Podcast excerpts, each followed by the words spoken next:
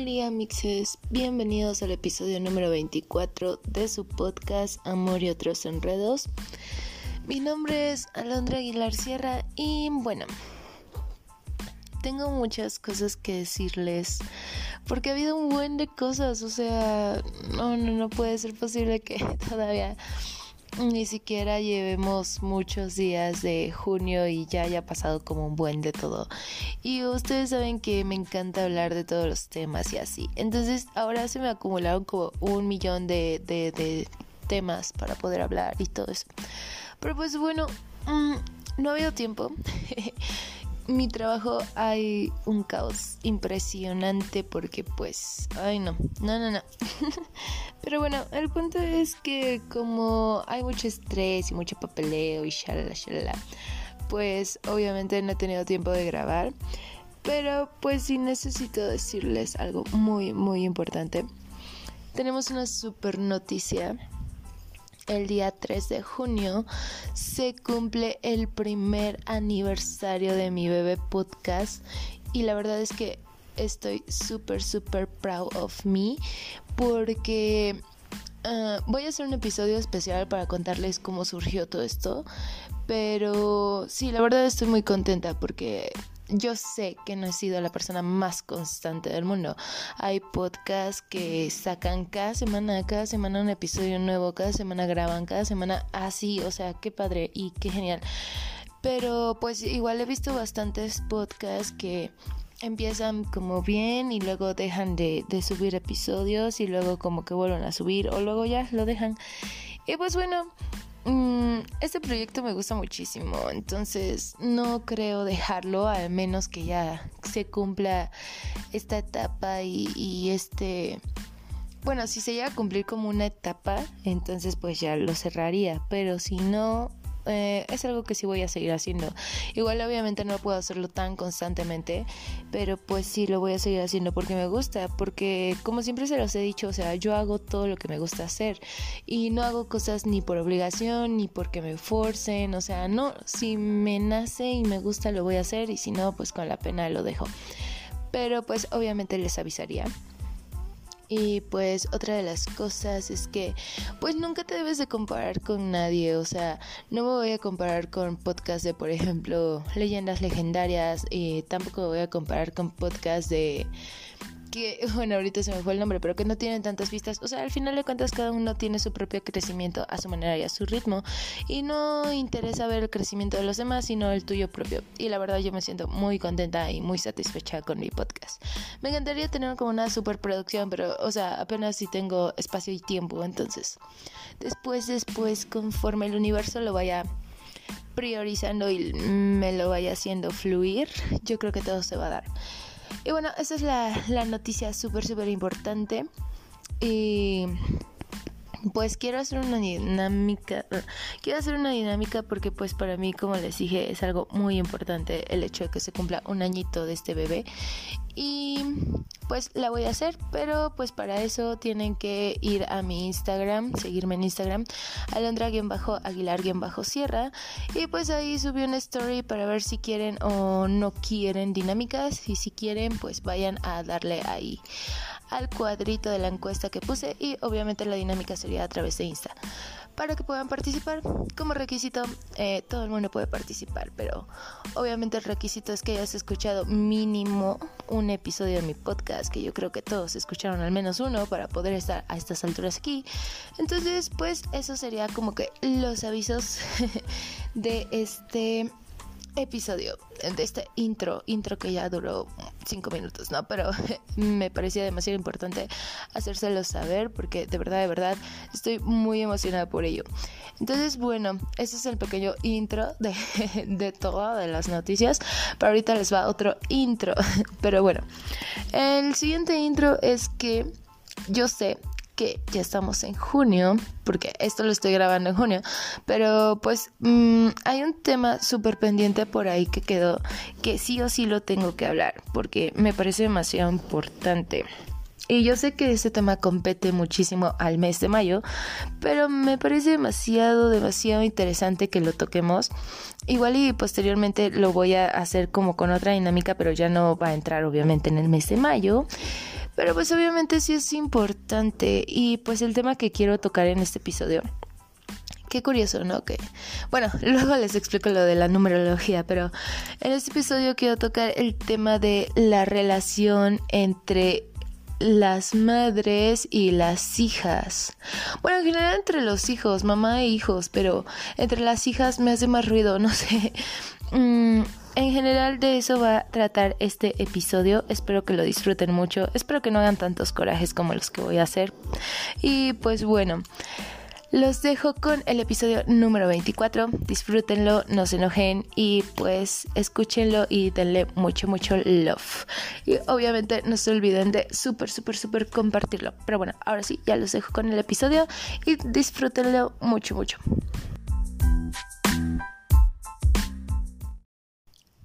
Pues bueno, amiguitos, como les había dicho, vamos a tratar un tema demasiado interesante quiero aclarar que obviamente yo no soy psicóloga y pues este podcast obviamente lo grabo desde mi experiencia y cosas que he ido aprendiendo en mis terapias y en la vida y así. Lo quiero aclarar porque luego... Mm, sí, o sea, no quiero que se confundan, o sea, yo no soy psicóloga, pero pues doy mi punto de vista de acuerdo a lo que yo he vivido, a lo que yo he aprendido en mi terapia y pues a lo que he visto con base a otras personas. Y, o sea, yo sé que me escuchan como que media rara, no estoy mal, no estoy triste ni nada de eso, pero, este, ya es muy noche cuando grabo y entonces siento que, que si hablo como muy fuerte o así voy a despertar a medio mundo, entonces por eso. O sea, como que trato de hablar bajito, pero no funciona, entonces no sé, no sé, pero no tengo nada, todo bien, vibrando alto como siempre. No, no como siempre, pero ahorita sí.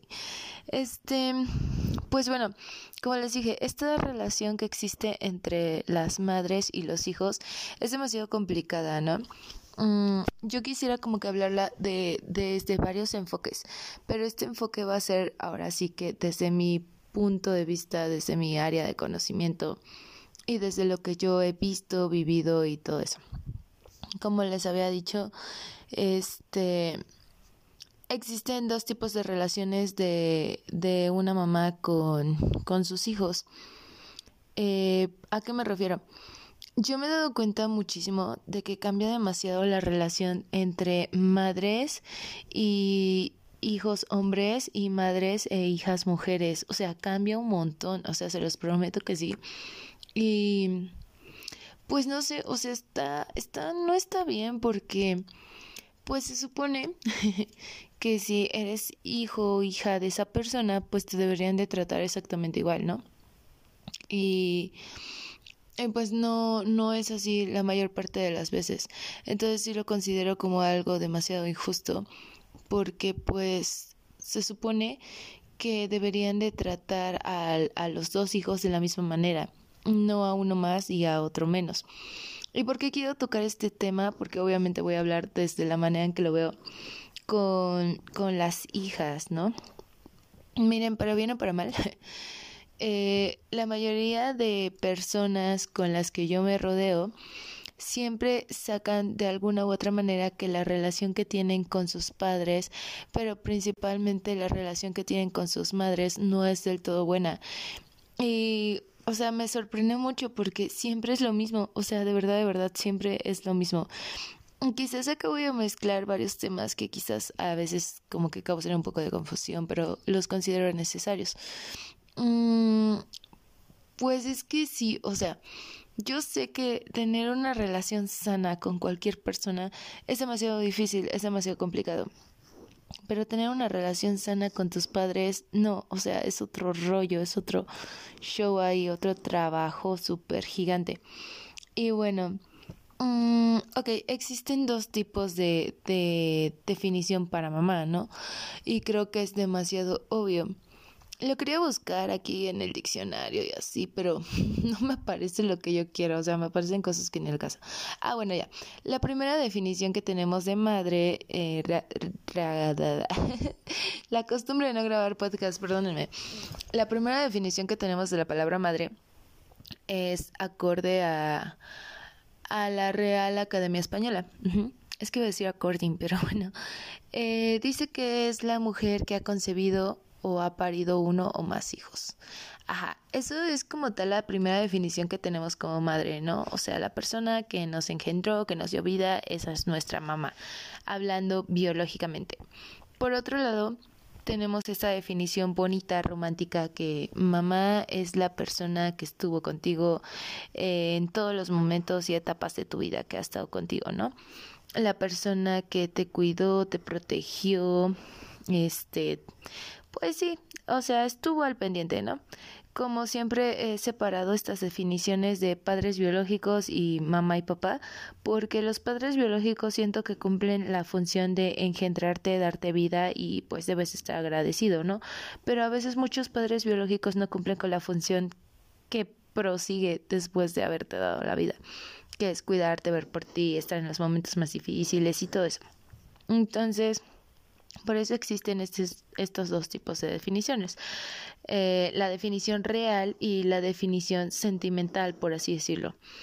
Y pues bueno, esto es un show, pero sí, no sé cuánto vaya a durar este podcast, pero voy a tratar de ser lo más clara posible porque, o sea, también me cuesta mucho trabajo como hablar del tema.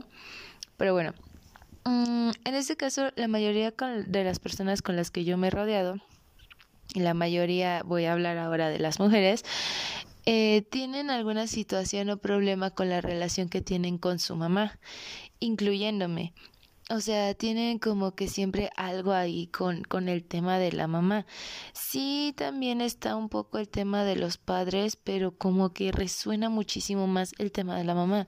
Y a mí sí me llegó a preocupar porque decía, ¿no se supone que por ser tu mamá tendrías que estar más unida a ella y, y pues es la que te amamantó, la que te dio leche? O sea, no, no se supone que tendría que ser así como que esta unión, esto como más cuidado y todo eso. Mm, sin embargo, me he dado cuenta que no es así, que es todo lo contrario. Entonces, como que sí sorprende mucho porque, pues, tú esperas como como tener una relación perfecta con tu mamá y cuando te das cuenta que no es así es como de no inventes pues por qué o qué estoy haciendo mal yo o así. Y pues bueno, aquí se desglosan un buen de temas. Para empezar, sí, o sea, súper cierto que existen estas dos definiciones y súper cierto también que a veces no solo basta con curar o sanar el lazo materno biológico, también tienes que sanar el lazo materno de la persona que te crió y que estuvo ahí contigo. Y yo sé que suena muy complicado, pero las personas que lo hemos vivido no me entenderán a lo que me refiero. Ay, no me gusta como tratar. Bueno, este tema sí está como bien cañón tratarlo, pero bueno, ahí va. este. Pues en este caso yo sí les puedo hablar de ambas porque mi situación fue algo así, ¿no? Entonces es bien complejo. Yo decía, no, pues, o sea, obviamente para mí es más difícil porque pues yo tengo que sanar tanto el lazo materno de mi mamá biológica como el lazo materno de mi abuelita, que fue la que me crió. Y pues a, el problema de ser mi situación familiar y yo he de ser la única persona en el universo que tiene ese problema. Pero después me di cuenta que no, o sea, conforme iba hablando con muchas amistades y personas que conozco, es como de pues es que mi mamá no me dio esto, o mi mamá me dio demasiado de esto, o mi mamá me sobreprotegió mucho, mi mamá no me dio libertad, mi mamá me hizo sentir mal, y cosas bien cañonas que dices, no manches, o sea, ¿Cómo puede ser posible que una madre trate así a su hija? Porque de verdad, o sea, se los prometo, es bien diferente. He escuchado las anécdotas de mis amistades mujeres y es como de no manches, o sea, de verdad hasta me da coraje. Y he escuchado las historias de mis amigos hombres y es como completamente lo contrario. Incluso lo puedo ver en la relación que se tiene dentro de mi familia conmigo y con mi hermano. Yo adoro a mi hermano, todo el mundo lo sabe. Eh, no es ataque ni nada, pero se nota demasiado. O sea, se remarca muchísimo esta situación y, y sí llega a ser complejo porque pues a veces no no tiene nada que ver tu hermano y sin embargo le acabas agarrando como que coraje. Yo jamás le he agarrado coraje por eso, pero pues a veces no entiendo muchas situaciones, ¿no? Mm, y bueno, Pues ese es el punto, o sea, la verdad sí me he quedado como bien impactada porque digo, no manches, o sea, yo creí que era la única persona que tenía como problemas con su mamá y así, y me doy cuenta que todas mis amistades, todas, les prometo que todas, han tenido este problema con su mamá, o sea, como alguna situación, algo que las ha hecho sentir incómodas, y es bien grave porque si no las haces esa... ¿Cómo que dije? Si no, si no sanas ese lazo materno, este, pues puede ocasionarte muchos problemas en tus relaciones con otras personas, ¿no? Porque puede que inconscientemente estés buscando sanarlo a través de otra persona que nada que ver y que ni conoce tu historia. Y en serio, en serio, sí me cuesta como mucho trabajo organizar las ideas. Ah, bueno, antes también lo que hacía en el podcast era como escribir todo. Pero últimamente, de verdad me cuesta como mucho trabajo escribir, hacer guion y todo eso, entonces por eso lo hago de la manera más natural posible. Si me equivoco es obviamente que no soy perfecta y aparte pues tiene mucho que no grabo, entonces ténganme paciencia, please. Y bueno, como les dije, o sea, las anécdotas son bien diferentes, o sea, todas mis amigas tienen alguna situación con su mamá y eso me hizo sentir pues no voy a decir bien, así como de, ay, qué bueno, pero me hizo sentir que no soy la única persona que ha tenido una situación con su mamá, ¿no? Y yo lo veo con mis amigos hombres, ¿no? Sus situaciones son como bien diferentes y yo digo, no manches, o sea, como, ¿por qué? No, no entiendo. Por eso considero siempre que el machismo no nace nada más porque sí, mágicamente el machismo lo hacen las madres de familia desde que están en la casa, desde que oye, sírvele a tu hermanito, dale agua a tu hermanito, llévale esto a tu hermanito. O sea, desde ahí se marca mucho la diferencia. Pero bueno, el punto es que... Pues miren, se los voy a explicar de la manera en como yo lo he tratado en terapia. Es importante sanar estos lazos maternos porque a veces los llevamos arrastrando, ¿no? De muchas generaciones. Y les voy a poner un ejemplo. Mi bisabuelita, o sea, tuve la fortuna de, de, conocerla y de platicar con ella y así. Pero mi bisabuelita, por lo que sé, no tenía buena relación con su mamá. O sea, le hablaban de ella y era como de cambiar el tema. O bueno, a mí no me tocó esta parte, yo lo sé por sus hijos, ¿no? Pero era como de cambiar el tema, decir un buen de cosas como negativas de la persona y así, ¿no? Ok, se entiende. ¿Qué situación tuvo que haber pasado? Pues no sé, pero de que le tenía mucho coraje, le tenía mucho coraje a su mamá. Ahora está mi bisabuelita, ¿no? Ella le tenía mucho coraje a su mamá. Eh, no sabemos qué onda con la relación entre mi entre la mamá de mi bisabuela y su mamá. Ahí sí ya se pierde. Pero bueno ahora van los hijos de mi bisabuelita. Y cada uno de estos hijos traía como un rollo aquí contra ella. Era como de, pues es la más mala, es esto, es lo otro, tiene mucho resentimiento, shalala, shalala. Entonces como que traían todos y cada uno de ellos un rollo ahí bien feo con su mamá, o sea, con mi bisabuelita. Como que traían muchísimas, obviamente nadie es perfecto, ningún ningún papá, ninguna mamá va a ser perfecto porque son seres humanos y todos los seres humanos tenemos un montón de errores y cometemos un montón de errores, entonces no podemos pedir perfección donde ni siquiera la va a ver y nunca la va a ver. Somos reales, no, no quiere decir que seamos perfectos. Para ser real te tienes que equivocar y cometer un buen de errores y, para ser perfecto tendrías que ser Dios, básicamente. Entonces, pues no es que estemos hablando de que mi bisabuelita haya sido perfecta o imperfecta, sino que cada uno de sus hijos traía un rollo emocional por alguna situación que vivió negativa con ella. Ahora, ¿qué pasa? Que cada uno de esos hijos tiene su propia familia, ¿no? Y aquí la vamos a enfocar en que mi bisabuela tuvo a mi abuelita. ¿Y qué pasa? Mi abuelita creció con este rollo de un lazo insano entre ella y su mamá. Ahora, mi abuelita no sanó eso y ¡pum! tiene a tiene a dos hijas, este, a tres hijos, pero tiene dos hijas, ¿no? Entonces, pues es mi mamá, mi tía y mi tío. De mi tío vamos a hablar en otra ocasión, pero vamos a centrarnos en mi mamá y mi tía. Pues, ¿qué pasa? Eh, mi mamá y mi tía crecen igual de una manera pues diferente, eh, quizás exceso de libertad o exceso de reglas o quizás muchas reglas para una y, demás, y pocas reglas para la otra. El punto es que también crecen con rollos ahí eh, contra, e, contra ella, ¿no? Y pues obviamente no, nunca van a terapia, bueno, sí, no, no van a terapia, no sanan eso y pues se queda ahí, ¿no? Ahora, ¿qué pasa? Mi mamá me tiene a mí y luego a mi hermano y mi tía nada más tiene a mi prima.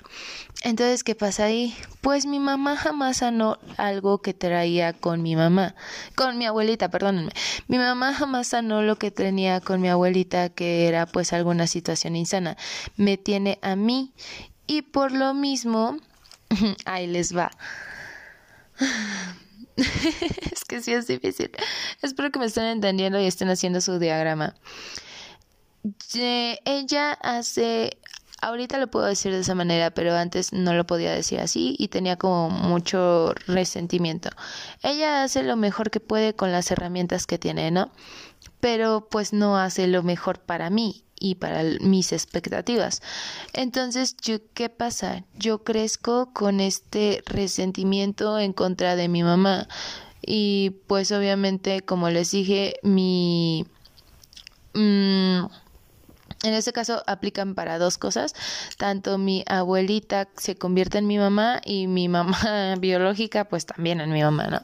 Entonces, ¿qué pasa ahí? Si se dan cuenta, es una cadena que se viene arrastrando de generación tras generación y es bien fuerte. Yo sé que quizás digas, no inventes algo, o sea, te acabas de echar cinco minutos tratando de explicar eso, pero es que es importante que lo sepan. O sea, las cosas que no se sanan en esa generación van a pasar y van a pasar y van a trascender generación tras generación tras generación, hasta que se sanen, hasta que se hablen y de verdad que es muy importante que lo hagan, porque como se dieron cuenta, o sea, viene desde la mamá de mi bisabuelita. Y, y es todo un show, son un buen de personas ya involucradas aquí. Entonces es como de...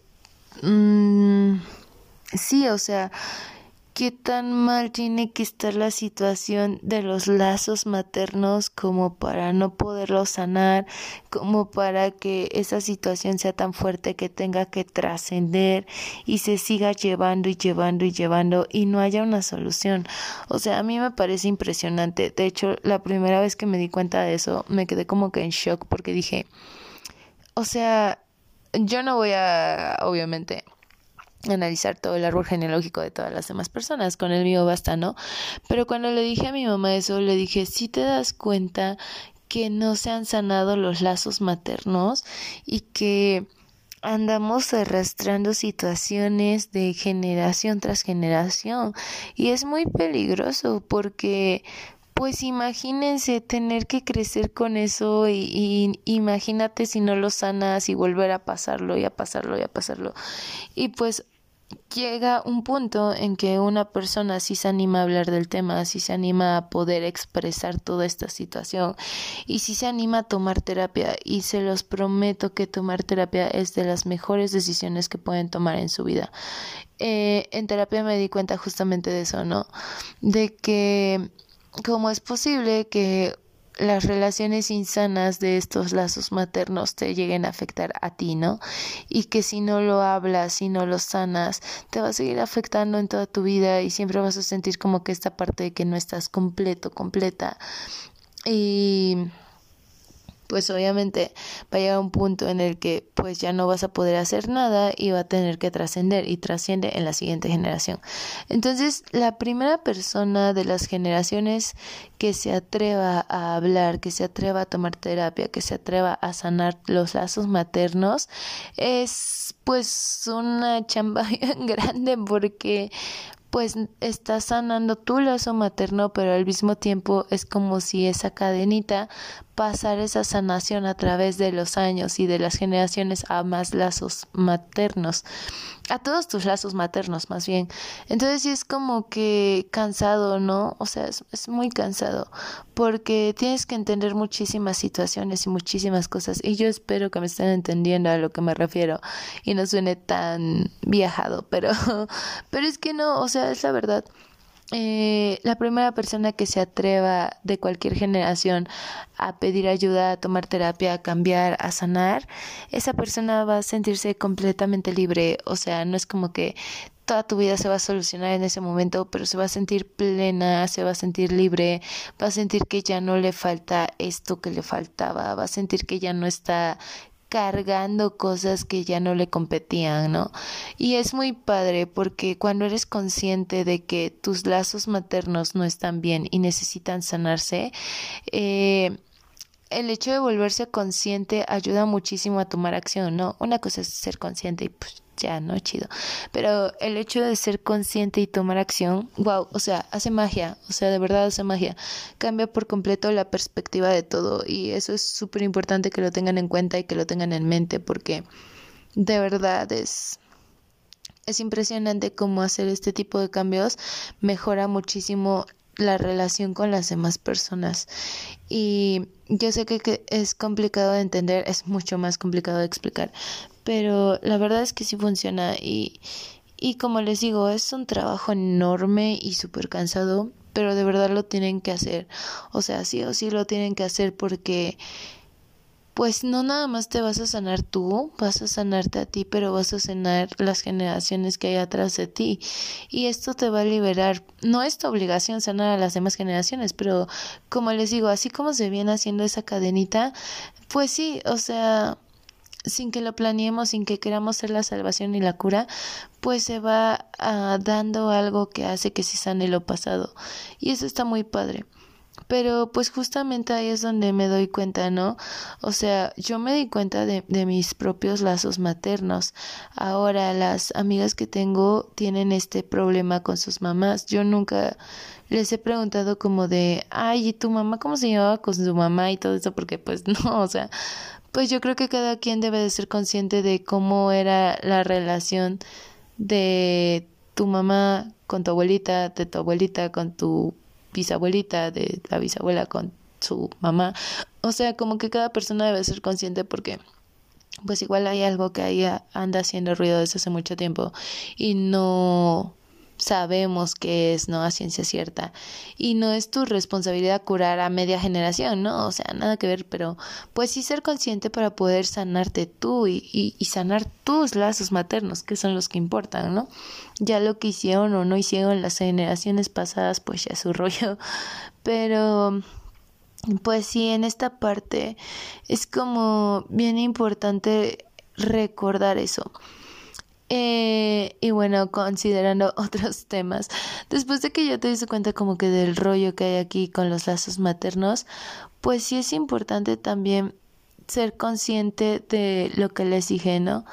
Ninguna mamá es perfecta ni ninguna la va a ser nunca porque digo, a menos que fuera algo así como una diosa o algo por el estilo, sería como la madre perfecta, pero pues no lo hay. Y Mm, hay de todo tipo de mamás, o sea, hay desde las que sobreprotegen demasiado a sus hijos, las que le dan exceso de libertad, las que consecuentan todo, las que son súper exigentes, o sea, hay mamás de todo tipo y yo quiero pensar que obviamente las cosas que llegan a ser siempre son como que en el mejor plan posible, pero muchas de las veces en ese mejor plan para ellas, pues te acaban dando a ti como que un buen de breakdowns mentales o bajones emocionales que dices, yo no pedí esto, ¿no? Pero pues, o sea, al final de cuentas, lo peor que puedes hacer es como agarrarle odio o agarrarle resentimiento. Queremos pensar que pues no lo están haciendo a propósito, pero hacen lo que pueden con las herramientas que tienen en ese momento. Y quizás sean las mismas herramientas, pero el proceso por el que hemos pasado no es el mismo. Entonces eso va a cambiar completamente el cómo interactúas y el cómo haces las cosas. Y o sea, yo sé que en todos los episodios lo digo y siempre lo voy a decir, o sea, la terapia te cambia la vida y, y no es como esto de que solo el lado romántico y bonito de que, ay no, la terapia es color de rosa, o sea, no, yo por la terapia eh, me he dado cuenta de muchísimas cosas, de muchísimas situaciones y Mm, bueno, sí, no quisiera hablarlo de manera personal, pero es que no encuentro palabras para decirlo de, de otra forma. Como que la relación que tuve siempre con mi mamá biológica y mi mamá abuelita siempre ha sido muy complicada, o sea, mucho, muy complicada. Y hasta la fecha con mi mamá biológica era un tema que todavía me hacía muchísimo ruido, o sea, demasiado, era como, no sé, no no podía sanar muchas cosas y iba a terapia y volvíamos a sacar el tema y volvíamos a sacar el tema y nada y nada y después eh, empecé a ver las cosas de otra manera, o sea, quizás nosotros queremos un, un tipo de, de mamá de alguna forma, pero pues no la podemos tener porque obviamente ellas hicieron lo que pudieron con las herramientas que tenían en ese momento, ¿no? Y en este caso, pues, también me gustó mucho una publicación que vi que decía como mm, a esa mamá que tú le tienes resentimiento, no la veas de manera en la que no te supo dar todo lo que querías, ¿no? Sino vela con otros ojos, vela con ojos Quizá no suene muy correcto y quizás no sé si decía eso, pero vela con ojos como de lástima de que le faltó cariño, era una niña desprotegida, le faltó amor o, o tuvo exceso de algo y quizás no supo cómo sanar todas esas heridas emocionales y las sí trascendieron hacia ti. Pero ahora no te compete a ti ser la mamá de tu mamá, sino simplemente entender que por ese tipo de carencias eh, mm, de herramientas no pudo ser la mejor mamá ni pudo darte todo lo que tú hubieras querido. Entonces como que siento que ese es un punto muy importante y que debemos de tomar en cuenta, o sea, y, y sí lo enfoco muchísimo en este aspecto. O sea, mi podcast siempre va dirigido para hombres y mujeres, pero en este aspecto sí lo enfoco mucho a, a las mujeres, porque se los prometo que sí me he dado cuenta de eso, de que donde hay más problemas de relación entre madre e hijos es mamá e hija. Siempre, siempre es mamá e hija, mamá e hija. O sea, es una constante que yo me he dado cuenta, ¿no? Igual y no en todas las familias aplica, ni en todos los casos, o sea, ojalá no. Pero pues sí me he dado cuenta de eso como les dije, pues yo a la fecha era un tema como que me hacía mucho ruido de que no, pues, y sobre todo eh, el, punto de vista de que es como de ella me hizo, ella me dijo, ella me lastimó, y en terapia entendí que no es que ella te haya lastimado con eso, o sea, sino que pues obviamente a la hora que tú dices ella me lastimó, le estás dando el poder a esa persona de que pues de que maneje las emociones a, su manera, a su forma. Entonces, pues también hay que tener cuidado con eso, ¿no? Porque pues no puedes permitir mm, darle el poder de tus emociones, las emociones son muy sagradas a otra persona. Entonces, pues sí, justo ahí cambié como que el enfoque que tenía. No les voy a decir, ay, no, ya todo color de rosa, subsané todas las heridas que tenía desde mi infancia hasta ahorita, 26 años. No, ya todo perfecto. O sea, obvio no. o sea, sí me ha estado costando mucho como armar de nuevo este lazo, ¿no? Curar todo, sanar todo y, y, armar de nuevo este lazo, volver a crear como que la confianza, eh, hablar con ella, hablar con ella sin enojarme, ya no gritarle o decirle cosas, sino como poder hablar tranquilamente, decirle, oye, esto no me pareció, aquello no me pareció.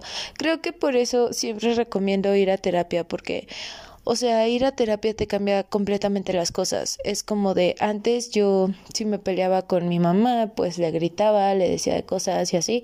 Ahora pues trato de que se me pase el enojo, después hablar tranquilamente con ella, decirle que no me pareció, por qué me sentí así, cómo me sentí, manifestarlo de otra manera. Y es un cambio muy grande porque obviamente yo no hacía eso. Y pues como les digo, es muy difícil hablar de este tema, o sea, es, es muy complicado para mí porque pues yo sé que aquí expongo de todo, eh, pero no encuentro otra manera de hacerlo, o sea, incluso hasta con, con mis alumnos eh, soy, soy demasiado sincera, es como de, chicos, la vida allá afuera no es color de rosa, o sea, quizás están muy acostumbrados a que les justifiquemos todo, pero allá afuera va a ser diferente. Entonces, pues sí. Mm, obviamente creo que nadie de nosotros tiene la familia perfecta porque pues no hay personas perfectas, todos cometemos un montón de errores y pues somos seres humanos, ¿no? Y venimos a esta vida para cometer errores y aprender, no para vivir en la perfección. Y pues como le dije, les dije, le dije, ya estoy hablando de usted, ¿qué onda? como les dije, pues vas a encontrar de todo tipo de, de mamás, o sea, de, de las que son como súper estrictas, de las que son como súper permisivas. Y en este aspecto, pues yo voy a meter más como en este rollo, ¿no? de que pues mi madre biológica, o sea, no, no estuvo completamente conmigo en, en mi crianza, por así decirlo, solo como que estaba como momentáneamente. Entonces, pues a mí me costó como mucho trabajo entender eso, ¿no? Y justo por eso es que tenía muchos problemas con, con ella, porque era como está, no está, y como que fui creciendo y le fui agarrando con mucho resentimiento, y a veces no era resentimiento por lo que me pasaba a mí, sino por lo que escuchaba de ella, o sea, así. Entonces, pues sí me costó mucho trabajo porque pues ella no estuvo permanentemente, pero estuvo intermitentemente. Entonces, pues sí cuesta más subsanar esas heridas y esos lazos, ¿no?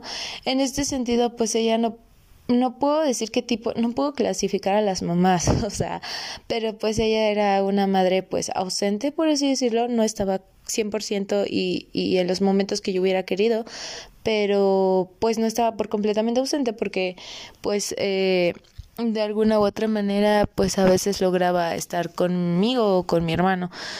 Pero pues ese es el tipo de mamá que, que era ella, ¿no? Biológicamente hablando. Ahora, en cuanto a otro tipo de mamás, o sea, he visto con mis amigas que hay unas que son demasiado estrictas con ella, o sea, o con ellas, o sea, demasiado, demasiado, que de verdad yo digo, no inventes como por qué son así. Eh, hay unas que son súper permisivas y que yo misma he dicho, ojalá me hubiera tocado una mamá así. Eh, pero yo creo que cada cosa tiene como su pro y su contra, ¿no? Como que todo tiene excesos de, de todo, ¿no? O sea, algo en exceso es malo, ¿no? Lo que sea en exceso es malo. Bueno, bueno, no, sí, todo, todo, todo lo que sea en exceso es malo. Este. Y pues una de las situaciones que tuve con mi mamá abuelita es que ella era, bueno, ella, digo era, o sea, porque pues cuando estuve en, en su viviendo con ella y en este show de que en la misma casa y conviviendo y así. Pues era una persona súper, súper protectora, o sea, súper, súper protectora. Y eso tampoco es bueno, porque ocasiona como muchos breakdowns cuando ya creces. Y era muy exigente conmigo en cuanto a la escuela, ¿no? O sea, quizás no me exigía como tal algo, pero yo lo veía, ¿no? Era como de, si te matas estudiando es como que padre, y si no, pues ya no. O sea, como que ya eres menos, ¿no? Y creces con ese tipo de mentalidad y con ese tipo de ideas y que después cuando eres grande y, eres consciente dices, no inventes, o sea, esta persona me dañó un buen, o sea, y, y no como con ese coraje, ¿no? Pero te das cuenta de que todo lo que te decía pues estaba mal, ¿no? Que no era así, por ahí no era. Y si llegas a, o sea, no, tampoco voy a hablar como con mentiras, o sea, si llegas a agarrarle resentimiento a la persona porque dices, no inventes, o sea, ¿por qué me, me sembraste esa idea? ¿Por qué metiste ese chip en mi mente? Y ahora cómo me lo voy a sacar? O sea, eh, es como muy complicado, ¿no? Y yo, o sea, justamente es como, como este punto que que sí, ¿no? Fue como un, un mega trabajo por el hecho de, de subsanar todas las heridas emocionales de mi mamá biológica por este, este problema de estoy pero cuando estoy hago esto y tú no querías que hiciera eso, pero no me lo hacías saber porque eras chiquita. Y subsanar todo eso ya es un, show, ¿no? Ya es ahí un rollo bien, bien pesado. Y luego subsanar con la persona con la que creciste eh, durante 17, 18 años, que estuviste bajo su modo de crianza y que te implantó ideas y que, pues sí, o sea, también como me molesta muchísimo las personas que siempre dicen, es que como mi mamá era así, me metió la idea de que todo debe de ser así. Y pues por eso yo soy así, y así voy a ser, y así me voy a morir, y no voy a cambiar jamás de opinión. Eso es súper tonto, egoísta, súper... Ay, no, o sea, me estresan las personas que piensan de esa manera. Y obviamente no, no, tampoco es como de, debes de pensar de acuerdo a mi manera, porque pues no es así. Pero sí me estresa mucho las personas que piensan así, porque siento que solamente es como un como que agarran un pretexto para no poder cambiar, para no poder progresar y decir, pues es que ella es así y así me voy a morir y ya ni modo, si te parece bien y si no también. Entonces sí me molesta como que esa actitud. Y yo me he peleado muchísimo con mi mamá por el hecho de que le digo, es que no porque te crearon de esa manera quiere decir que esas ideas se van a quedar ahí. Las puedes cambiar, las puedes subsanar, puedes ser de diferente manera, puedes ser diferente persona, o sea, eh, bueno, obviamente no es que le diga que cambie toda su personalidad, pero sí como hay ideas que son muy cerradas que llegan a lastimar no nada más a la persona, sino también ya a ti. Entonces, pues sí es como complicado, o sea, llevarse bien con, con tu mamá es de las cosas más difíciles que hay en esta vida, o sea, y si no es así, por favor, alguien escríbame y dígame, oye, Alo, claro que no, llevarse bien con tu mamá es de las cosas más fáciles que hay en el universo. Pero pues no, o sea, yo voy a hablar siempre desde mi experiencia y a veces de lo que he visto, ¿no? Y como les digo, pues en este punto de que yo, o sea, de verdad, si hacen como una comparación de las ideas con las que me crió mi mamá a las ideas que hoy a lo de 26 años tiene, son completamente diferentes, son cosas bien, bien diferentes. Hablamos de de religión, de lo que opino sobre este el aborto, eh, las identidades sexuales, o sea, es como bien diferente la manera en la que me crearon a la manera en la que tengo mis ideas hoy en día. Y obviamente nada más me pasó por la mente decir, pues es que así me crearon y se me va a quedar eso y no me importa que yo me haga daño con esas ideas, ni me importa hacerle daño a los demás con esas ideas. Si así me crearon, así me voy a morir y ya, punto. O sea, no, también eso, eso es lo que me ha gustado, que que sí es como que un shock cuando descubres que esas ideas con las que te crearon pues no son las más correctas y no son las adecuadas, sí es como de no inventes, o sea, casi casi como viví toda mi vida engañada, ¿no? Casi como cuando te dicen que los Reyes Magos no existen, básicamente algo así se siente, pero pues obviamente sí, sí te, te da como el bajón, pero pues ya ahí tú tienes que decidir o te quedas en el bajón o, o cambias el chip, ¿no? Cambias este chip que, que te metieron durante mucho tiempo, ¿no? Y o sea, una de las ventajas que yo puedo ver es que gracias a que me alejé y comencé como a vivir sola, independiente y así, me ayudó mucho a decir esto sí es así, esto no es así, o sea, esta idea estaba padre en su momento, pero ahorita ya no. Y se los voy a poner súper fácil con un ejemplo un poquito más general. Eh, normalmente siempre te dicen, ¿no? O sea, como de, mátate estudiando, debes de sacar 10 de promedio, o sea, si no tienes 10 de promedio ya va ahí, o sea, como mínimo 9, 5, ¿no? Pero 10 debe de ser tu promedio general. Y ok, ¿no? Se entiende que lo hacen, o quiero suponer que lo hacen porque consideran que pues así aprendes más, aunque ya sabemos a la fecha que una calificación no define lo que eres, no es solo un número. Pero bueno, el punto de esto es que mi mamá me exigía muchísimo eh, como que siempre cumple con todo, siempre es responsable y se agradece ese aspecto de ser responsable y cumplir con todo. Pero ¿qué pasó? O sea, llegó un momento en el que yo en la secundaria de verdad era 10 de promedio y si sacaba un 9 me ponía a llorar así, horrible. Y pues ya obviamente en la prepa también buen promedio y eso.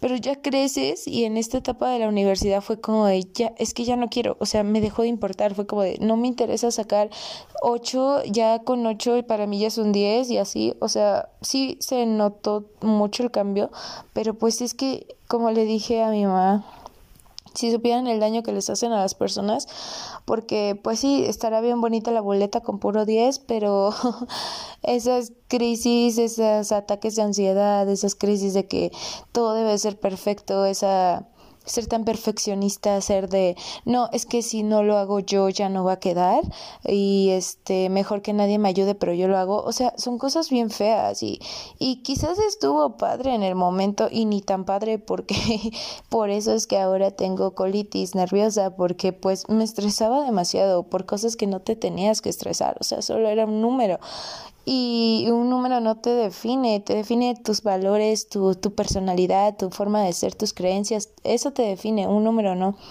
Y entonces yo, yo había dejado pasar eso, ¿no? Fue como de, ah, pues sí, o sea, no estuvo bien, pero pues bueno, ya fue, ¿no? Y justo como que en este punto de que dejas pasar muchas cosas, va a llegar un momento en el que el universo algo y te vas a acordar y pum, va a salir como que todo. Y justo me pasó cuando estaba dando mm, las calificaciones a una niña de segundo grado. Le dije, sacaste nueve, pero, o sea, realmente ya no había, mm, o sea, sí, no había alcanzado el diez, sino que, más bien, o sea, sacó nueve, pero me faltaba como subirles un punto que por una actividad que habían hecho. Entonces ella sacaba diez. Pero como sus compañeros eran como de, ay, casi casi si ella tiene 10, yo también, y no todos cumplieron al mismo nivel, pues le dije, tienes 9, ¿no? Entonces de repente ya era receso y la niña estaba, volteé a verla y estaba llorando, llorando así horrible y me dijo que si podía hablar conmigo. Bueno, no me lo dijo, pero se quedó como muy callada y yo sentí como muy feo. Y le dije, este, ¿puedes hablar conmigo? Y ya. Le dije, oye, ¿qué pasó? ¿Por qué estás llorando? Saliste súper bien, felicidades. Y me dijo, no, Miss, es que... Eh, mi mamá me regaña muy feo si saco abajo de 10, o sea, si saco 9. Y yo, pero 9 es buena calificación. O sea, sí mis puede que sea buena calificación, pero mi promedio es de 10 y yo no puedo sacar un 9 y menos en inglés. Y entonces fue como de, ay no, se los juro, se los prometo que yo sentí bien feo. O sea, como que en ese momento me regresó a, a mi primaria, mi adolescencia, a todo eso y yo dije, sí, recordé justo el momento en el que yo en la secundaria saqué un 8, un 9, ya ni me acuerdo, y me puse a llorar y así, mal, mal, mal, y, y verla así y que me dijera eso, pum, o sea, y yo sí dije, no inventes, o sea, cuánto daño ocasionan las mamás a sus hijas y no se dan cuenta, ¿no? Porque digamos que eso es aparentemente leve, ¿no? No lo voy a minimizar porque no, no es leve, o sea, son un buen de problemas mentales lo que te ocasiona eso.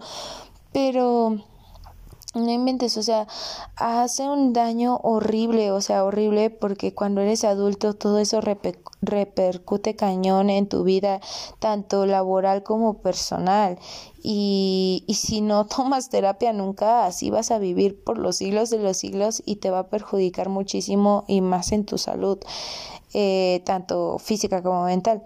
Entonces, o sea, esos de los casos como que más ligeritos, ¿no? Entre comillas, porque me ha tocado saber de casos de, en que las mamás hacen un comentario destructivo a sus hijas que de verdad, o sea, les dan en toditita pues sí, ahí lo voy a decir como tal, en toditita a la madre porque la verdad es como de por eso ocasionan un buen de, de problemas de salud en sus hijas, eh, por eso la baja autoestima, a veces se proyectan bien feo, a veces yo no sé, igual es un tema que me gustaría tocar, pero como que ahí sí con personas invitadas, pero como que este, eh, he escuchado mucho de, de la depresión postparto. No sé si nunca sanan su depresión postparto, qué pasa con su cerebro, qué show, pero no inventen, o sea, les hacen comentarios bien destructivos, les bajan la autoestima, a veces parece competencia como yo me hice esto, bueno, la hija se hizo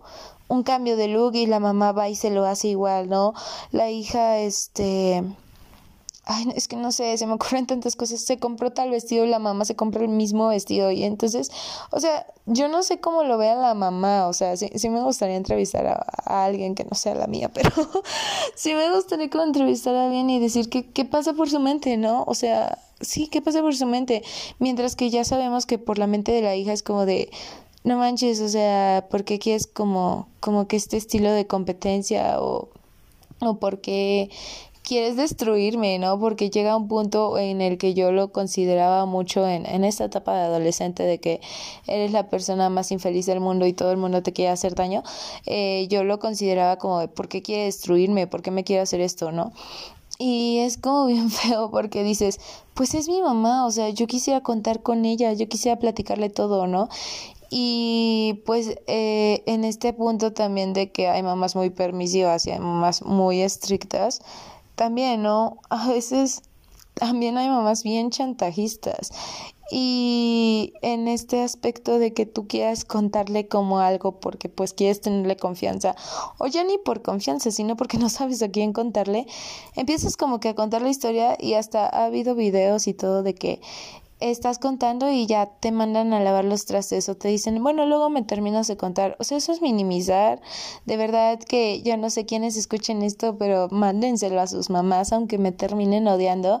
Yo sé que la mía va a escuchar esto y me va a acabar odiando, no me importa, porque pues hemos tenido un buen de, de rounds con ese tipo de temas, ¿no? Pero pues bueno, ya me conoce. Este, pero sí, o sea, es como de, o sea, te estoy contando algo súper importante para mí que literal es como de vida o muerte y me mandas a lavar los trastes o me dices que ahorita o lo minimizas, o sea, ¿qué onda? Y pues ya dejas de hacerlo, ¿no? Y después sale el bendito chantaje de, no me tienes confianza. ¿Cómo te voy a tener confianza si las veces que te he tratado de contar cosas o me mandas por otro lado o me empiezas a dar el sermón de mi vida, ¿no? Porque, o sea, súper típico que les preguntas, no sé, X, X cosa, mamá, este, pues... ¿qué opinas de la fiesta tal? Y te acaban dando un sermón de que no, y que es que la fiesta y el alcohol y las drogas y el sexo y que esto y el otro. Y tú así con cara de, o sea, como literal el TikTok de güey que pregunté, o sea, literal así como de güey que pregunté, o sea, yo nada más estaba hablando de tal fiesta y ya me sacó casi todo ahí una Biblia y me llevó casi a la iglesia a exorcizar, exorcizarme. Y sí, o sea, de verdad que es bien complicado, o sea, necesito que sí platican conmigo. Porque de verdad, o sea, yo sé que mis amistades como tal no me dicen, ay no, la relación con mi mamá es la peor de todas, no. Pero por ciertos comentarios que hacen, o sea, también relájense, o sea, no es como que yo me la pase analizando porque ya quedó claro que no soy psicóloga, pero por ciertos comentarios que hacen o cuando se refieren a la figura materna, sí veo que ahí hay un tema grandísimo en todas mis amistades. Con los hombres casi no lo he visto, o quizás porque no hemos hablado de eso, no sé, pero o sea, sí, sí hablamos de eso, pero como que siento que con los hombres es, es completamente diferente, pero con las mujeres sí es un tema que dices, no manches, o sea, debe de haber una constante, ¿no? O sea, debe de haber algo que, que haga que siempre pase eso entre la relación madre e hija y no madre e hijo. O sea, algo, algo debe de haber. O sea, necesito que... Voy a hablar con mi psicóloga a ver si me puede decir eso. O sea, no entra dentro de la terapia, pero sí necesito como preguntar o si algún psicólogo o estudiante de psicología está escuchando este podcast, por favor, ilumíneme, ilústreme, porque no sé, o sea, siempre es así, madre, hija, madre, hija, madre, hija, y no sé qué show, o sea, ¿por qué tiene que ser así? Si se supone que, que tu mamá te creó, te, te gestó, tuviste dentro de ella nueve meses, se supone que la conexión es más grande, se supone que debería de haber como... Y, y eso también es muy importante, dejar de suponer, ¿no? Porque pues obviamente por todo este show pues yo siempre como que... Mm, idealicé mucho cómo tendría que ser la madre perfecta y los estándares que tenía que cumplir mi mamá. Entonces, pues también es un trauma como bien cañón porque les pones estándares que quizás ellas jamás no van a cumplir porque pues ni se les pasa en la mente que eso querías o que eso necesitabas. Y de verdad que estarles hablando de esta manera tan tranquila, entre comillas, porque sé que a veces no suena tan tranquila, pero es como un gran challenge para mí, porque de verdad era un tema que yo no lo podía tocar sin terminar súper enojada o decir como un buen de groserías o hablar mal o como atacar completamente este a, a esta persona a, mi figura a mis figuras maternas yo no podía o sea de verdad yo no podía tocar el tema. O sea para mí era un tema grandísimo un tema de mucha controversia personal y familiar para mí. Y a poderlo hacerlo hacer con ustedes es como muy importante para mí, es, es muy bueno el hecho de, de escucharme también y ver que la terapia sí ha funcionado demasiado, o sea, Igual y bueno, normalmente siempre hago como guion para mis podcasts, para este podcast no he hecho guion, pero eh, me la he pasado rayando una libreta casualmente de color rojo, porque no sé, eso es un misterio. Tenía el negro, pero eh, elegí el rojo y me la pasé haciendo un buen de rayones. Se los voy a llevar a mi psicóloga, así como de, dígame qué pasó por mi mente con todos estos rayones que hice, ¿no? Pero... Sí, justo eso, o sea, de verdad, si quieren sanar las cosas, vayan a terapia, se lo súper recomiendo, porque en serio, se los prometo, o sea, e, e incluso, o sea, pueden preguntar, ¿no? Las personas que me conocieron en primaria y secundaria, mm, incluso prepa, ¿no? Cómo me expresaba de mi mamá biológica y, y mm, casi de mi mamá abuelita no, pero pues a solo a una persona le confié realmente lo que sentía. Y a la fecha, ahora cómo me expreso o cómo trato de relacionarme con ellas, sí, o sea, es que hasta eh, estas personas es como de, ¿qué te hicieron? ¿No? O sea, un cambio muy grande, pero un cambio muy fuerte también. Y ese cambio se los juro que no se dio de la noche a la mañana. Orgullosamente puedo decir que ya llevo año, un mes en terapia y para mí es un gran, gran challenge porque se los prometo que eso me ha ayudado muchísimo. O sea, a cambiar todos los aspectos. Yo solo fui por una razón a terapia, solo por una, que fue como mi breakdown más fuerte en ese momento, obviamente, porque estaba muy vulnerable. Sin embargo, en terapia me empecé a dar cuenta que, que no solo era eso, que traía unas como unos rollos emocionales bien cañones y la terapia me ha ayudado justamente a poder desenredar todos esos hilos emocionales que yo traía. Y se los prometo, o sea, de verdad que me alegra mucho hacer este episodio, no tanto por exhibir, de hecho voy a bloquear a mi mamá, pero bueno, este, no tanto por exhibir a, a mi familia o la relación, pero yo siempre he sido demasiado abierta en ese punto, o sea, si les pongo el ejemplo de sutanito, fulanito, no me sale, o sea, necesito contarlo de mí. Y pues como les dije, pues no me preocupa porque al final de cuentas yo sé que mi familia no es perfecta, yo sé que ninguna familia lo es, entonces como problema de decir las cosas así tal cual no lo tengo y mucho menos ahorita que ya estoy en terapia y que ya he tratado esto, o sea, de verdad, o sea, las personas que que antes me escuchaban y que ahora me escuchan, se los prometo que es como de no inventes, cambiaste un buen, o sea, ¿qué, qué te hicieron, no? Los ovnis te abdu, abdu ¿cómo se dice? Abdujeron o abducieron, abdujeron y te cambiaron el chip. Básicamente así se siente, ¿no? Pero, pero no, o sea, ojalá fuera así de fácil, pero no, o sea, es, es complicadísimo, es un tema gigante, es trabajo diario, porque no nada más es el trabajo de cuando vas a terapia es trabajo diario, el que se, el que se queda antes de ir a terapia, durante la terapia y después de la terapia. Después de la terapia es más show, más, más trabajito, pero ayuda muchísimo, ayuda a sentirte más libre, ayuda a ver las cosas de diferente manera, de que dejes de verte como la víctima de tu madre y, y también como en algunos casos como la víctima de tu madre, en otros casos como la mamá de tu mamá, o sea, ahora yo tomo el papel de ser tu mamá, ¿no? Y ese papel no nos compete, o sea, sé que quizás suene muy feo, pero no, no nos compete ser la mamá de nuestra mamá, nosotros somos sus hijas, bueno, nosotras, porque lo estoy enfocando así, pero nosotras somos sus hijas y no podemos ser su mamá porque ahí alteraríamos completamente la jerarquía, alteraríamos completamente estos lazos maternos, eh, estaríamos como interrumpiendo y saltándonos jerarquías eh, justo eso, ¿no? No eres la víctima de tu madre, no eres la mamá de tu mamá, no eres... Eh, no eres una carga, porque yo sé que a veces hay mamás que son bien mala onda, que consciente o inconscientemente te hacen sentir que tú eres una carga. Y jamás, o sea, ninguna persona es una carga y todas las personas tenemos el derecho a la existencia, a estar vivos, a estar vivas.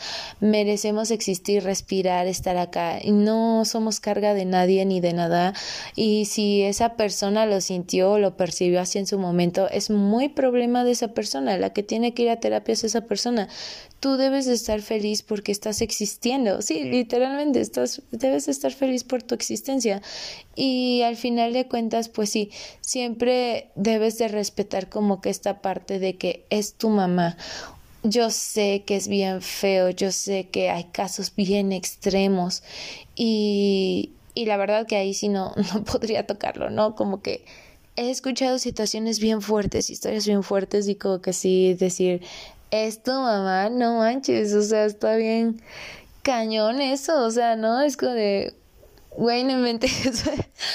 o sea, creo que ni tu peor enemigo te haría eso, pero lo tienes que ver de otra manera, ¿no? O sea, yo en mi caso ya lo veo de diferente forma, de verdad, a como lo veía cuando era niña o adolescente. Y como les digo, o sea, eh, es un trabajo de de mucho tiempo, o sea, no es de la noche a la mañana, de verdad, no es como que hoy entraste a terapia y ya, no inventes, al otro día todo es color de rosa, todas las relaciones se sanan, todo es felicidad, no es cierto, no es verdad, o sea, sería muy hipócrita de mi parte decirles que es así porque de verdad que no funciona así, o sea, eso es solamente Ir a terapia es para personas valientes, para personas que deciden hacerse cargo y ser responsables de sus emociones. Y ese es un show y esa es una chamba grandísima que no todos están comprometidos a hacerlo y no todos son tan valientes para poderlo hacer. Y pues bueno amiguitos, así me podría aventar dos horas más en el podcast de este tema. O sea, es grandísimo y como se los digo, desglosarlo me costaría como un buen porque pues está de todo, ¿no? El tipo de mamás, el tipo de crianza, eh, tanto las heridas de, de ellas ah, y que no sanaron, ¿no? Y que Mm, pasaron de generación en generación. Y bueno, para mí sí es como muy importante haberles hablado de eso porque mm, para las personas que me conocen como más a fondo, saben que tengo muchos sueños y sueños que son muy importantes. Y uno de esos sueños que me llamó mucho la atención fue cuando soñé con mi bisabuelita que ya falleció. Y justamente fue muy raro porque ella me decía que lo único que quería era amor, o sea, que era lo único que hubiese querido de sus hijos para ella. Y me abrazaba y me decía, sana los lazos maternos. Esas, esa palabra, bueno, esas palabras, esa frase se me quedó súper grabadísima y, y obviamente no nada más lo hice por, por eso, por el sueño. Yo ya había empezado el proceso de terapia y obviamente ya tenía bastantito tiempo en mi terapia. Y a la hora que yo pues soñé eso, como que sí fue como un de vas bien, pero tienes que adentrarte como más, ¿no? A sanar realmente lo que se tiene que sanar. Y pues, como les digo, ha sido una chamba súper grande. Me siento bien rara utilizando la palabra chamba, pero ha sido un trabajo muy grande, muy pesado. Pero lo agradezco infinitamente, agradezco al universo que me esté permitiendo hacer eso, porque de verdad que te libra muchísimo. Mm, como les voy a, como les digo, o sea, no es color de rosa, no voy a decir, ay, no, este, la relación con mi mamá materna y con mi abuelita, o sea, con mi mamá materna, con mi mamá biológica y con mi abuelita, no, es, es la mejor relación que puede existir, no inventen. O sea, no, o sea, ¿para qué les voy a mentir? Claro que no. Es de las relaciones más fuertes y pesadas que me ha costado llevar, ¿no? Porque es evidente que como seres humanos tienen un, tenemos un montón de defectos y obviamente siempre lo he dicho, ¿no? En esta parte de que pues es bien difícil poder crear a, a, un hijo, a un niño, ¿no? Es un ser humano. Cualquier cosa que hagas le va a afectar a esa personita pequeña, tanto para bien como para mal. Y, y, y sí, desgraciadamente nosotros somos ensayo y error de nuestros padres, pero en ese ensayo y error nos llegan a desgraciar nuestra mente y nuestras emociones, ¿no? Y es válido porque obviamente no no tenían las herramientas necesarias, pero pues también así como no podemos pasarnos la vida culpándolos por lo que no hicieron o lo que hicieron, eh, también, o sea, ya es responsabilidad de nosotros cuando crecemos y nos damos cuenta de eso, de sanar esas heridas. Porque sí, también eh, podríamos quitarnos la responsabilidad diciendo ellos me hicieron daño o mi mamá me hizo daño, mi mamá me hizo esto. Pero de nada serviría porque, ok, ya entendimos que mi mamá me hizo esto, pero así me voy a quedar o qué estoy haciendo yo o hacia dónde lo voy a redireccionar, ¿no? Entonces sí es como muy importante ser conscientes, pero sobre todo tomar responsabilidad de lo que queramos hacer. Y es, es bien difícil porque pues en este inter de eso eh, hay mamás que sí tienen como esta sensibilidad de reconocer que se equivocaron, lo aceptan y pues Sí, eh, hay mamás que piden perdón a sus hijos, que bueno, ya me explicó un poco mi psicóloga hacia dónde va eso, pero hay mamás que lo aceptan, ¿no? Desde la humildad de que la regaron. Pero hay mamás que en serio, o sea, Dios mío santo, de verdad no lo aceptan. Es como de yo todo lo hice perfecto, yo todo lo, todo lo hice bien. O sea, como alguien, eh, como un psicólogo, literal, va a venir a criticar mi manera de crianza, va a venir a criticar lo que yo hice si yo soy perfecta. Y es como de, a ver, bájale cien mil rayitas a tu perfección porque pues nadie es perfecto, no eres Dios, no eres diosa como para decir que fuiste perfecta con tus hijos y algo así cuando no, no es verdad. Entonces eh, la humildad creo que es lo más importante, ¿no? Así como reconocemos que se equivocaron y la regaron cañón, también hay que reconocer el hecho de que en algún momento de nuestras vidas fueron un, un apoyo muy importante, ¿no? En algún momento y se agradece. Y como siempre lo he dicho, no por agradecer te tienes que vivir esclavizado, esclavizada a la gratitud, ¿no? Casi casi ponértele de rodillas por lo que hizo en su momento. Si te hizo más mal que bien, solo se agradece lo bien que te hizo y ya, porque no puedes vivir toda la vida clavado, clavada en eso.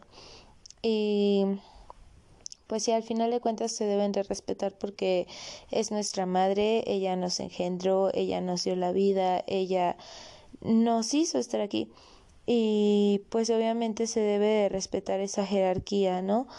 Errores obviamente los tuvieron que tener nuestras mamás porque como les dije pues no sabemos qué forma de crianza les tocó, qué heridas tienen más allá del hecho de que no lo hicieron bien o lo hicieron bien o mal y pues sobre todo eso, ¿no? Subsanar todo, toda la situación emocional, toda esta relación que hay entre madre e hija. Eh, es bien fuerte, ¿no? Ha habido momentos en los que todavía me cuesta mucho trabajo entender muchas cosas, pero pues trato de verlo ya no desde el enojo, ya no desde el ego quizás mío, sino ya desde pues pobre, ¿no? A ella le hizo falta esto en su niñez o su mamá quizás no le proporcionó esto. No es mi responsabilidad dárselo, pero no me voy a tomar personal esta situación, ¿no? Como les digo, o sea, es bien bonito cuando las personas aceptan sus errores y tratan también de subsanar a su manera, pero también es bien pesado cuando la persona no mueve su centro y dice que es perfecta y que todo lo hizo bien.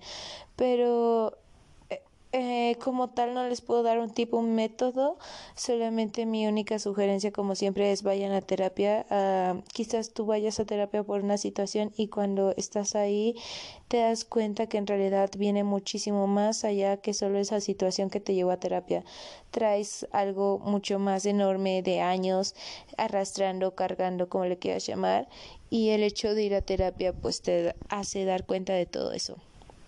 Y pues al final de cuentas, tenemos que estar agradecidos, agradecidas con nuestra mamá porque nos dio la vida, sí, siempre se debe estar agradecido por eso, sí, también, pero pues solamente agradecer por las cosas positivas y lo negativo que nos llegaron a hacer.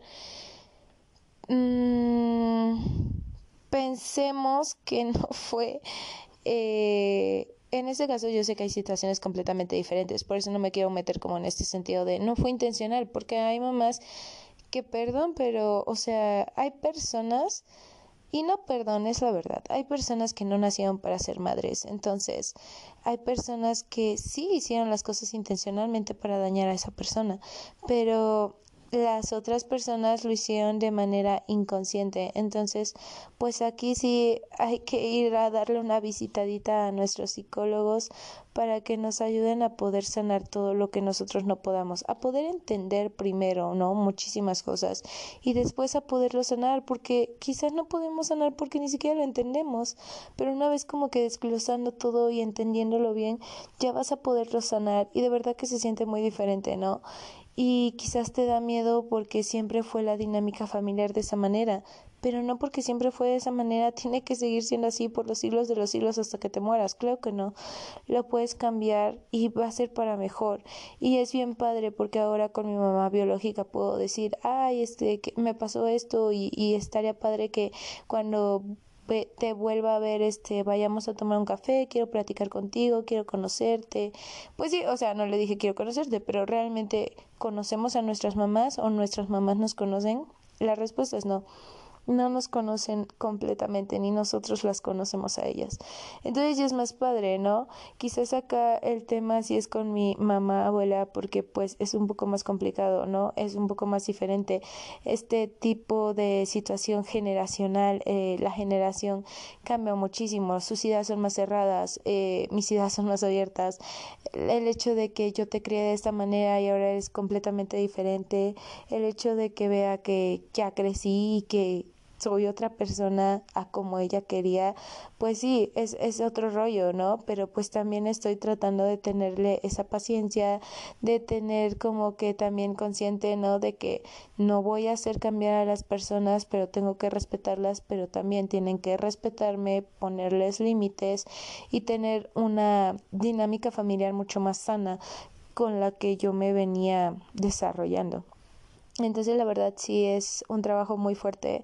Este trabajo solo es para personas valientes y que de, verdad se quieran comprometer a hacer un cambio grandísimo en su vida para mejor. Obviamente todos los cambios dan miedo, pero todos los cambios son para muchísimo mejor y de ese cambio no se van a arrepentir. O sea, ¿de qué sirve que vivas toda tu vida en una situación caótica cuando puedes tener esa fuerza, esa voluntad de, de vivir quizás las cosas más obscuras. Terapia te lleva quizás a los lugares más oscuros de ti, pero sanas, conoces, aceptas, sanas y pum, o sea, para arriba tienes un brillo impresionante, sanas un buen de cosas, eh, entiendes por qué sucedieron esas situaciones de esa manera.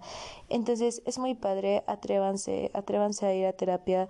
Yo sé que pueden poner un montón de pretextos muchas otras personas de que no tengo dinero, sí, pero hay terapias gratuitas, no tengo tiempo, sí, pero hay personas que se dedican a hacerlo en la noche o, o una vez el fin de semana. Entonces, si realmente no quieres Mira, vas a poner 10.000 pretextos así alguien te lleve así encadenado al psicólogo, vas a poner 10.000 pretextos para no hacerlo.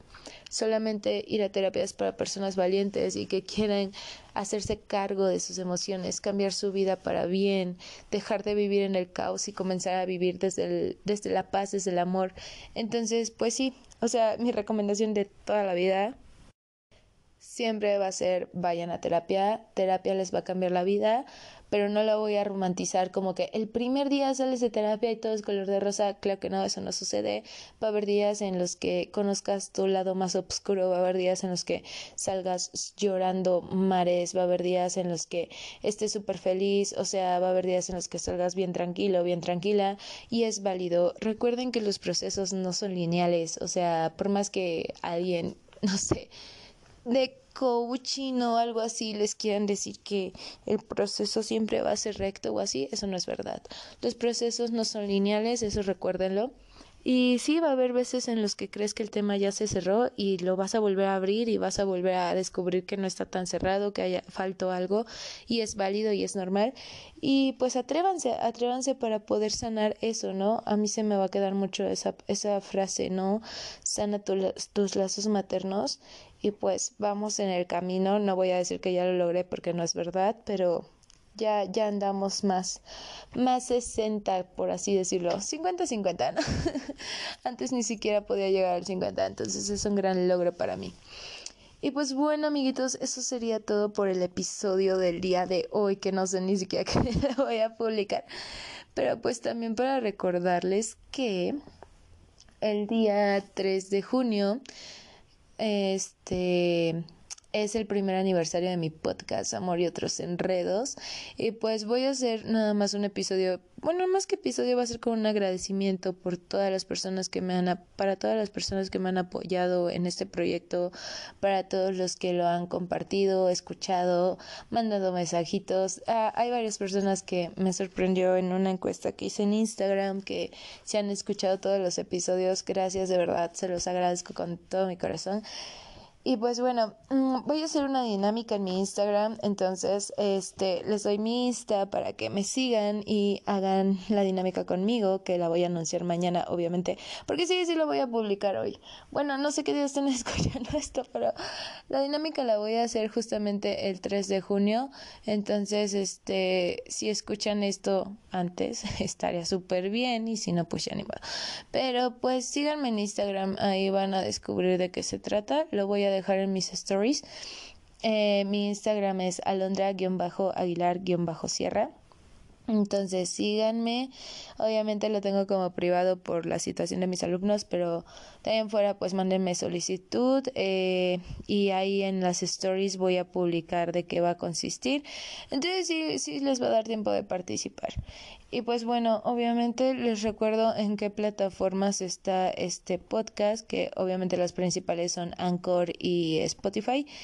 Y las otras plataformas son Breaker, Google Podcast, Pocket Cast y Radio Public. Ahí pueden encontrar mi podcast y de verdad que les agradezco un montón el hecho de que lo sigan escuchando, de que me tengan tanta paciencia con la publicación de los episodios. no es fácil. Eh, y como siempre, o sea, este podcast lo hago porque quiero, porque me nace, porque me gusta, porque ni siquiera está monetizado. O sea, si creen que gano los miles de millones en esto, no es verdad, no está monetizado el podcast. Entonces, pues sí, espero que sigan disfrutando mucho de los episodios y obviamente ya después voy a comprarme mi microfonito y todo más master y así para que le dé mejor calidad de sonido y sobre todo pues ya quiero tener como más invitados y así. Entonces pues obviamente como que no es lo mismo grabar desde un teléfono a grabar como que desde un micrófono así bien pro. Y con invitados pues da como mucho más no puedo decir vista porque pues ni lo grabo, este, pero sí le da un toque especial, ¿no? Eh, pero bueno, muchísimas gracias por todo el apoyo, en verdad se los agradezco de todo corazón y pues ya cumplimos un año, oh my god, ¿en qué momento pasó tan rápido el tiempo? Y pues bueno, justo en el episodio de aniversario les voy a contar de dónde surgió el podcast, por qué surgió y por qué lo sigo haciendo sobre todo. Pero bueno, muchísimas gracias a todos, a todas por escucharme. Eh, pues obviamente ya es junio, eh, es el mes del Pride, recuérdenlo. Y pues bueno, les mando mucho love, compartan mucho este episodio, sobre todo escúchenlo, reflexionenlo. Si quieren mandarme comentarios de esto, adelante, háganlo. Y pues obviamente también compártanlo, denle mucho love, se los voy a agradecer con todo, con todo mi corazón. Y muchísimas gracias, nos estamos escuchando en el siguiente episodio. Cuídense mucho, bye.